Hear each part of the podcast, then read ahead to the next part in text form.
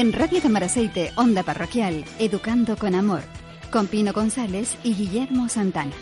Los martes a las 6 de la tarde y los jueves a las 10 de la noche.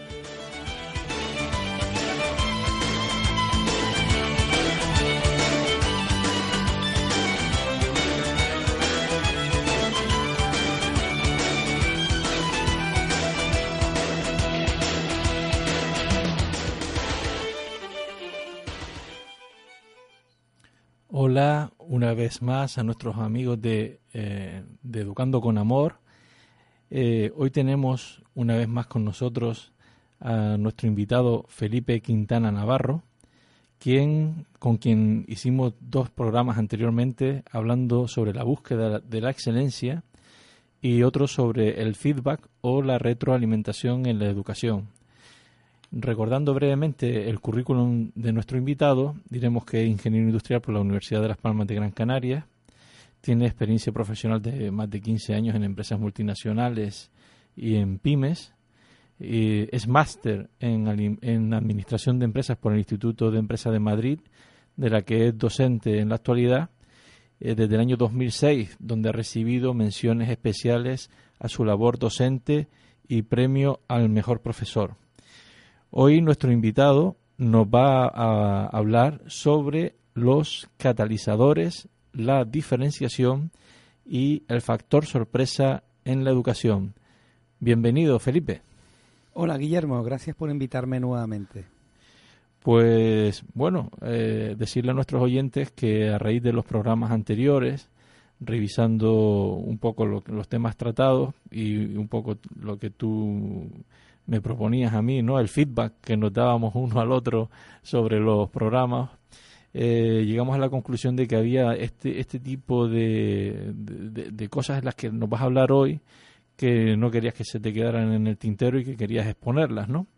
Entonces, pues hemos hecho, vamos a hacer esta nueva entrega sobre estos conceptos que, que, bueno, tendremos que explicarle a, las personas que, que nos oyen que, muchas de estas cosas son del, mucho, del mundo del marketing, ¿no? Traídas al, al, aula, ¿o cómo es, Felipe? Sí, Guillermo, hay eh, muchas técnicas que tratan de explicar, pues, eh, que se aplican en el mundo de los negocios, eh, que sin duda tienen sinergias para aplicarlas en el mundo de la educación.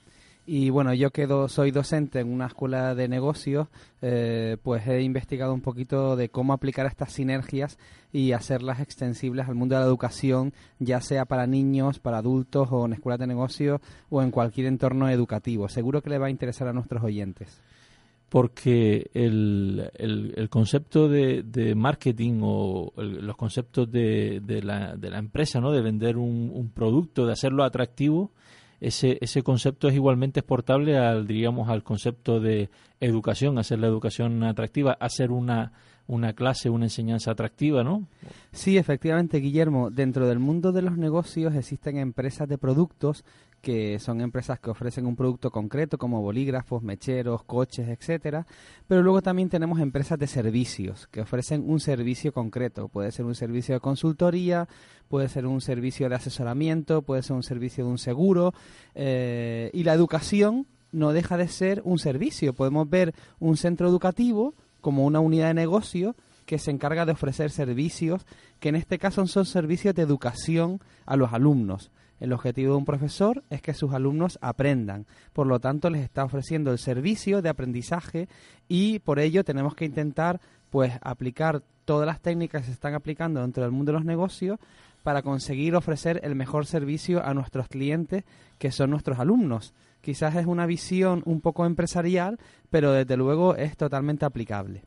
Mm, quizás sea una visión empresarial, pero eh, algunos conceptos como el de fidelización, eh, que busca que haya una voluntad positiva por parte del cliente, en vez de... Es un, es un concepto atractivo frente al, al cliente o al educando que tiene que venir obligada, de una forma obligada al aula, ¿no?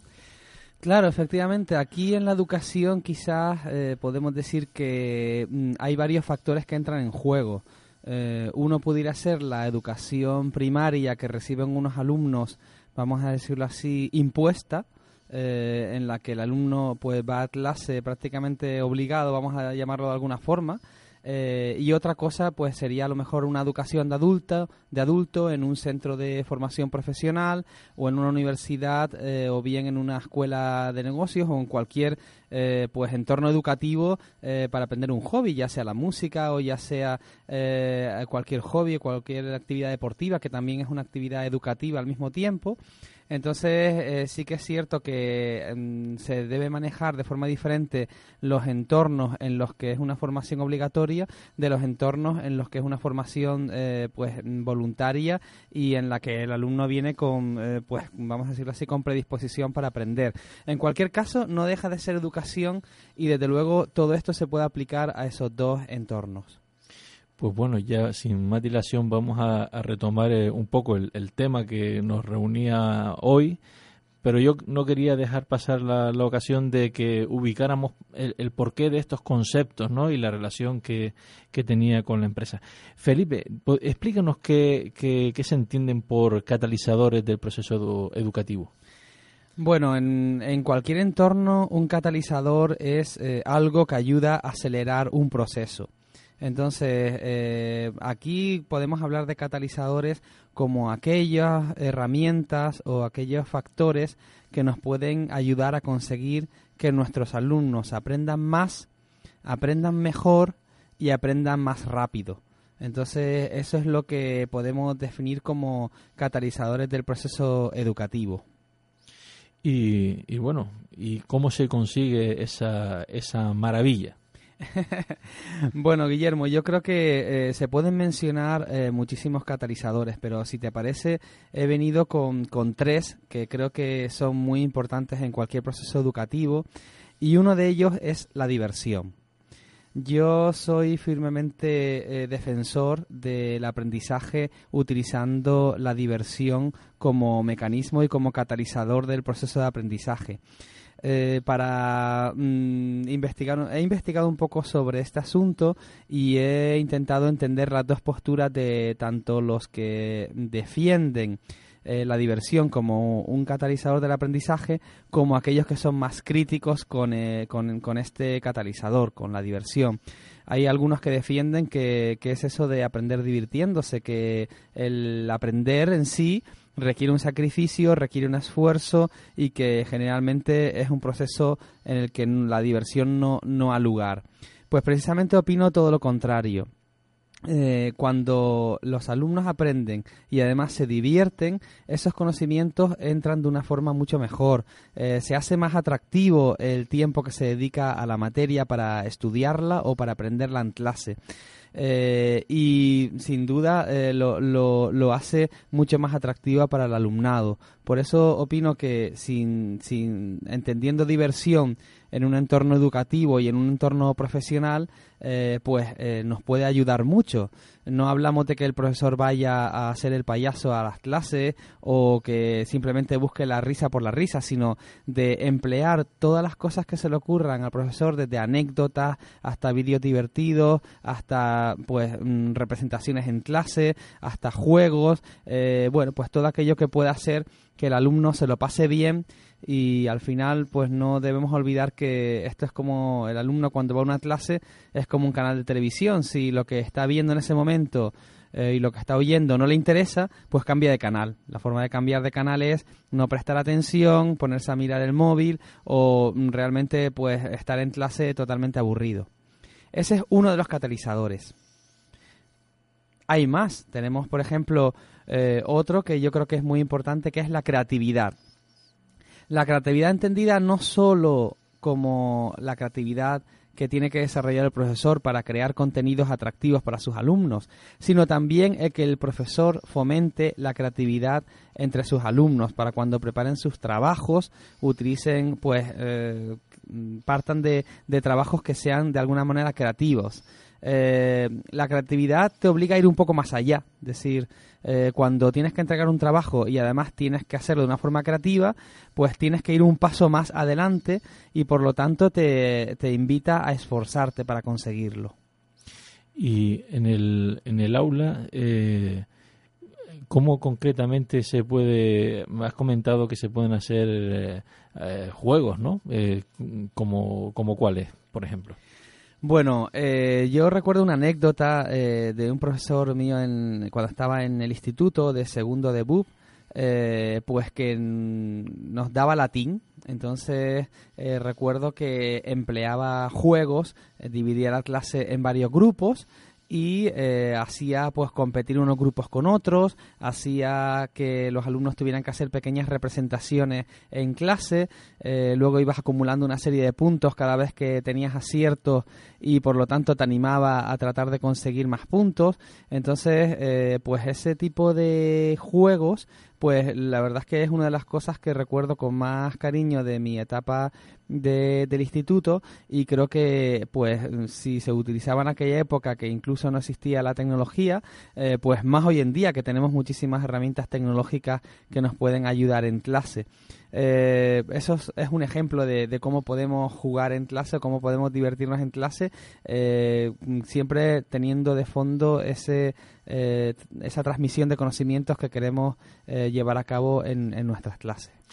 El, el concepto de, creatividad a mí me parece que en la calle es tratado de una forma muy grandilocuente, ¿no?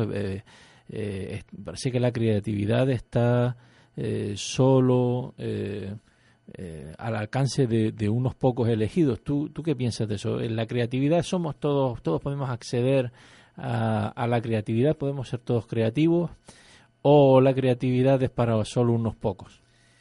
Bueno, yo creo que aquí tenemos el eterno dilema que surge en, estos temas de se hace o se nace, ¿no? Entonces, eh, yo creo que mm, hay un hay eh, de los dos factores en este caso. Hay gente que por naturaleza es muy creativa eh, y, bueno, generalmente pueden desarrollar esa creatividad en sus respectivos mm, pues puestos de trabajo o en sus respectivos hobbies o en aquellos que haya elegido, ¿no? Y luego también eh, mm, se, puede, se puede fomentar el uso de la creatividad y se puede tratar de eh, que nuestros alumnos eh, vayan un paso más allá y sean creativos. Recuerdo, por ejemplo, una profesora que tenía en el colegio que cada viernes nos hacía la actividad de, de tener que llevar un mural a clase con algunos recortes de periódicos y comentándolo brevemente por, por, parte de cada alumno y luego decorar ese mural pues eh, de formas creativas. Y entonces cada viernes eh, elegía los cinco murales que más le hubieran llamado la atención por ser creativos. Entonces, de cierta forma, esa profesora estaba fomentando entre sus alumnos que fueran creativos para obtener como recompensa el ser eh, premiado como el mural de la semana. Entonces, ese me pareció muy interesante ese ejercicio y de hecho hoy en día todavía recuerdo que cada vez me las tenía que ingeniar para ver de qué manera viernes tras viernes podía innovar, unas veces poniéndole unos dibujos, otras veces poniéndole un papel eh, celofán, otras veces eh, dibujando eh, cualquier elemento o, o, haciéndolo en relieve. Bueno, pues eso sin duda alguna hizo que poco a poco fuéramos desarrollando ese espíritu creativo que creo que es muy importante en clase. O sea que la creatividad, para ser creativos no hace falta ser un, eh, un, genio, un Picasso o no hace falta eh, ser un Miguel Ángel, ¿no? Basta con que eh, rompamos una, una pauta predefinida, o sea que, que elijamos un, un camino que intente salirse siempre de la rutina, ¿no? Efectivamente, yo creo que eh, hay que dar la oportunidad también a los alumnos a que sean creativos. A veces el profesor, por dar pautas para que los alumnos preparen sus trabajos, lo, vamos a decirlo así, los, eh, los, los encorseta y no les permite desarrollar ese espíritu de creatividad. Yo creo que cuando se dan las pautas para hacer un trabajo, podemos eh, dar unas pautas iniciales, pero permitir a los alumnos que, que, vayan un poco más allá y que nos sorprendan. Yo creo que una de las cualidades de un profesor es que día a día aprende porque pues los alumnos muchas veces nos sorprenden con preguntas a las que no, no nos habíamos hecho nunca o con trabajos que no nos esperábamos. Eh, yo creo que esa es la mejor recompensa de un profesor cuando recibe pues eh, trabajos que solicita a sus alumnos, el, el hecho de verse sorprendido él mismo porque los alumnos pues aplican mm, mucho esa creatividad. Felipe, ¿qué crees entonces que deberían esperar los alumnos de, sus profesores? Bueno, Guillermo, aquí, si me lo permites, te voy a introducir también un concepto que se estudia mucho dentro del mundo de los negocios y es una fórmula que, pues, mm, es una fórmula mágica que a mí me ha invitado mucho a la reflexión. Y es que la satisfacción es igual a la percepción menos las expectativas. Mm, si lo pensamos fríamente, eh, pues Mm, cuando, nos, cuando recibimos cualquier tipo de servicio, incluido el de la educación, eh, o cuando vamos a ver una película, pues todos tenemos eh, unas expectativas, o cuando vamos al banco, todos tenemos unas expectativas del servicio que vamos a recibir. Eh, entonces, luego, una vez que ejecutamos ese servicio, tenemos una percepción. Pues la diferencia entre estos dos parámetros determina el grado de satisfacción de la persona que está recibiendo ese servicio. Entonces, si lo aplicamos a la educación, las expectativas que tienen nuestros alumnos hoy en día, desgraciadamente por el sistema educativo que, que, tenemos, pues suelen ser eh, bastante malas, eh, porque los alumnos reciben poco feedback por parte de sus profesores, porque muchas clases son aburridas, porque los alumnos muchas veces se preguntan, ¿y esto para qué sirve? Eh, o, qué, o porque son muy teóricos los conocimientos. Entonces, si nosotros como profesores somos capaces de superar las expectativas que esperan esos alumnos para que su percepción sea eh, superior a esas expectativas que traían, pues vamos a conseguir alumnos satisfechos. No significa satisfecho que vayan a sonreír o que vayan a evaluarnos bien como profesores, sino sobre todo que esa satisfacción promueve el aprendizaje del alumno. Y un alumno satisfecho va a aprender tres veces más o cinco veces más o muchas veces más que un alumno que está desmotivado e insatisfecho porque pues no se cumplen sus grados de expectativas respecto a la materia que está aprendiendo o a la materia que les estamos enseñando. Yo creo que esta sencilla fórmula nos puede invitar a la reflexión de cómo podemos mejorar las expectativas de los alumnos y conseguir que estén satisfechos con el proceso de aprendizaje y que esos conocimientos se queden asentados. Muy interesante esta, esta formulita, como dice Felipe, para que la reflexionemos y la interioricemos. ¿no? Eh, otro de los conceptos que teníamos eh, para hoy era el de la diferenciación. ¿Qué es la diferenciación, Felipe?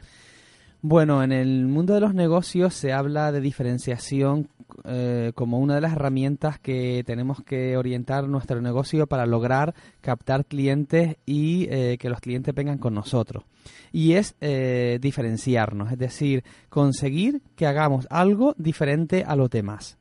Entonces, si llevamos nuevamente este concepto del mundo de los negocios a la educación, diferenciarse sería, desde el punto de vista del profesor, que el profesor tratase de hacer algunas acciones que le diferencien de otros profesores o que le diferencien de lo que el alumno entiende que es el proceso, eh, el, sistema educativo convencional. Eh, ya sabemos pues que el sistema educativo convencional cuando antes cuando no existía la tecnología el, típico profesor pues que se ponía delante de los alumnos con la pizarra pues haciendo eh, pues dando sus explicaciones y que prácticamente los alumnos no intervenían y entonces eh, ese sistema pues lógicamente ya se ha quedado obsoleto. Entonces ahora tenemos que buscar nuevas formas de enseñar. Al mismo tiempo que el profesor tiene que buscar nuevas formas de diferenciarse, también tiene que promover entre sus alumnos que ellos también busquen esa diferenciación porque eh, si, si, una empresa eh, no se diferencia, pues no va a captar clientes ni lo va a fidelizar. Pues igualmente tenemos que promover entre nuestros alumnos cuando les pedimos algún tipo de trabajo o que realizan algún trabajo de final de curso o que realizan algún eh, informe, etcétera, que traten de hacer algo diferente, que no hagan lo convencional, lo convencional aburre, lo convencional es lo fácil, lo difícil es diferenciarse que no copien los trabajos de los compañeros, ¿no? Que, los, que, no copien directamente de, internet. Cuando, cuando después vamos a, a las entrevistas, ¿no? Eh, o cuando se prepara la gente para las entrevistas de trabajo se habla mucho de diferenciarse, ¿no? De, cómo cuidar los aspectos diferenciadores. Pues en, el, la forma de vestir, en la forma de saludar, en la forma de hablar, en el currículo, en, lo que ha, en la formación que tienes, que sea diferencial o que sea que de alguna manera te, te, te ayude a discriminarte a ti respecto de, del resto de, las personas que, aspiran a ese puesto, ¿no? Entonces, esto también eh, de la diferenciación habría que irlo estimulando desde, desde que son pequeños, ¿no? Que, acepten también el hecho diferencial eh, como una cosa positiva, que a lo mejor eh, nosotros que ya tenemos una, una, una, poca de edad no vamos, no vamos a, informar, ¿no, Felipe? A nuestros oyentes tampoco hace falta dar demasiada información, pero, pero a lo mejor el hecho diferenciador en el aula, eh, no, que, que una más que, que los alumnos fueran demasiado diferentes, eh, no, no era una cosa vista desde el punto de vista positivo. Se tendría a lo mejor la educación más como un acto militar, ¿no? En el acto, cuando hablamos de algo militar, yo pienso en el ejército, pues todo el mundo tiene que ser, eh, bueno, no, no, debe ser diferenciador, todo el mundo debe vestir igual, todo el mundo debe formar igual, todo el mundo debe hacer las cosas de una forma eh, muy estructurada, muy reglada, etcétera. Pero claro, eso es justamente lo contrario de de ser creativos, de ser diferenciadores, de ser, de ser eh, distintos, ¿no? Sí, bueno, yo creo que aquí tenemos que intentar, como decía Aristóteles, la, Aristóteles, la virtud está en el medio, ¿no? Eh, irte a los dos extremos eh, puede ser contraproducente.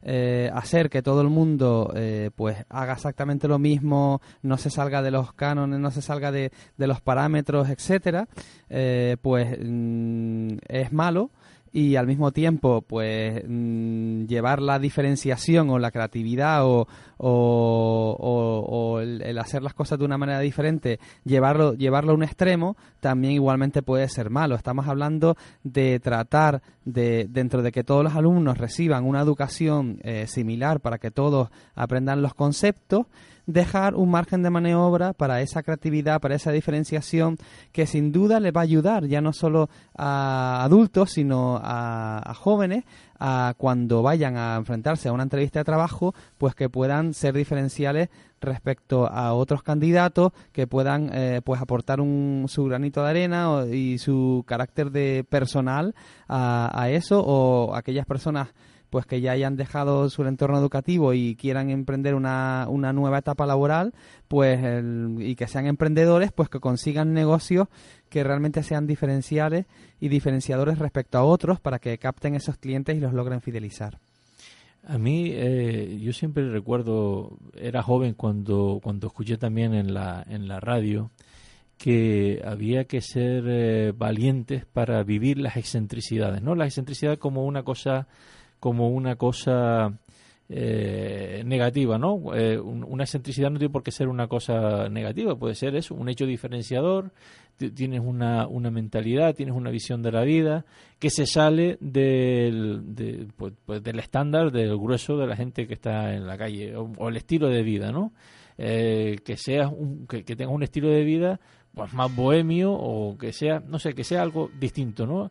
Y a mí siempre esa, esa frase de que teníamos que tener valor para vivir nuestras excentricidades, a mí me, me inspira, me inspira esto, ¿no? Porque justamente cuando no tenemos mm, valor para vivir nuestras excentricidades, eh, de lo que se trata es que seamos una calcomanía del resto.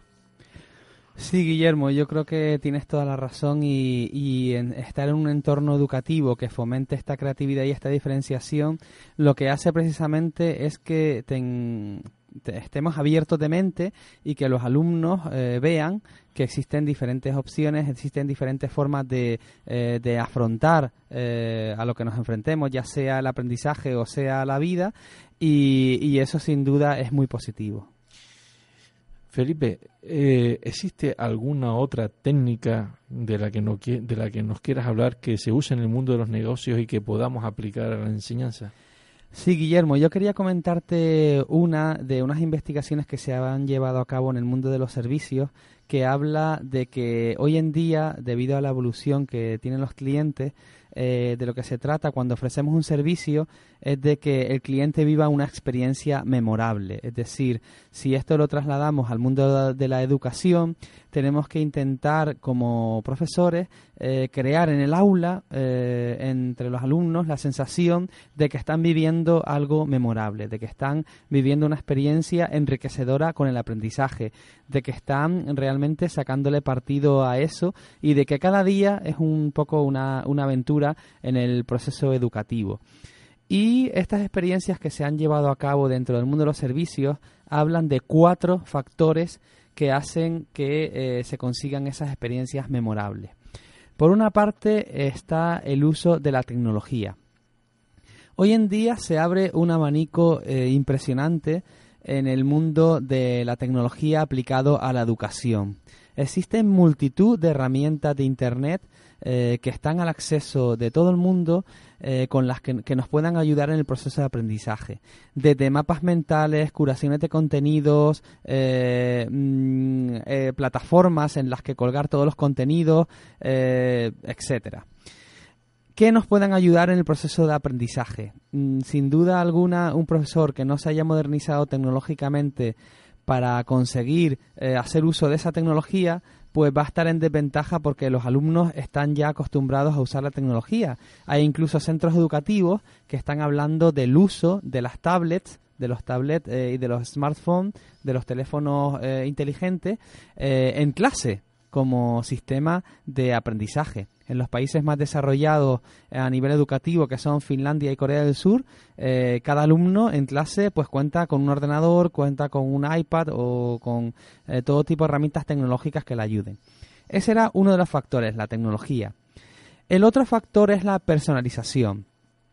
Tenemos que conseguir que nuestros alumnos vean que no los tratamos como un número o como un estudiante más, sino que personalizamos la educación en ese alumno. Personalizamos el feedback, utilizamos su nombre, eh, estamos al tanto de cómo va su proceso educativo y le damos feedback para reconducir ciertas pautas y conductas. Entonces, esa personalización va a hacer que el alumno se involucre más. El tercer factor que hace que se vivan las experiencias memorables en el entorno educativo es el factor humano.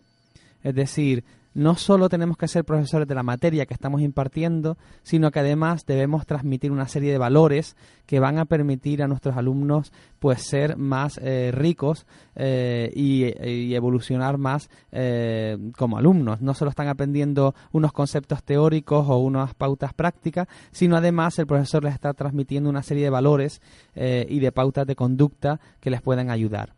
Y por último, el último factor que hace que se viva una experiencia memorable es lo que se denomina en inglés the wow factor y que podemos traducir al castellano como el factor sorpresa.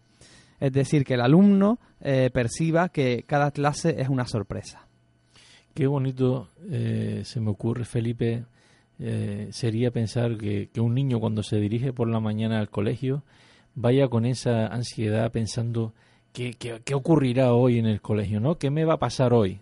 Y justamente todo lo contrario de a lo mejor lo que se me ocurre o, lo que yo viví o que recuerdo que viví, que era la monotonía, ¿no? De ir siempre a clase, siempre lo mismo, siempre eh, esa, esa rutina, ¿no? ¿Qué, qué, qué, qué, ideal sería, no? Pues sí, la verdad es que eh, ese factor sorpresa eh, lo que hace es eh, pues generar entre los alumnos pues una inquietud, generar entre los alumnos eh, pues eso que hablábamos de, de, la capacidad de asombro, ¿no? De, que se cuestionen las cosas, de que vayan más allá y podemos hacer muchísimas cosas para sorprender a los alumnos, desde pues traer invitados especiales hasta visitar museos, hasta visitar fábricas, visitar empresas, pues poner vídeos en clase, eh, hacer, juegos, hacer simulaciones, eh, hacer pequeñas representaciones de teatro. Eh, podemos hacer tantas cosas con todo lo que nos permite también hoy en día la tecnología, rodar pequeños vídeos nosotros mismos para ilustrar, por ejemplo, pues mm, procesos científicos o el proceso de ebullición del agua, hacer un poco que todos esos conocimientos teóricos los podamos hacer prácticos y al mismo tiempo de una forma sorprendente. Sin duda alguna, sorprender a los alumnos es algo que, va a ayudar mucho a, motivar, a involucrar y, a, que, y a que el alumno venga a clase pues con, con ganas, como comentas. Felipe, se nos ha acabado el tiempo y se me ocurre que vamos a tener que hacer algún otro programa para tocar esto del wow factor. Pues, yo, pues estaré encantado, Guillermo, y muchísimas gracias por la invitación. Pues eh, muchas gracias a ti por venir una vez más con nosotros a, nuestro programa y esperamos tenerte aquí, quién sabe si la semana que viene o muy pronto. Gracias.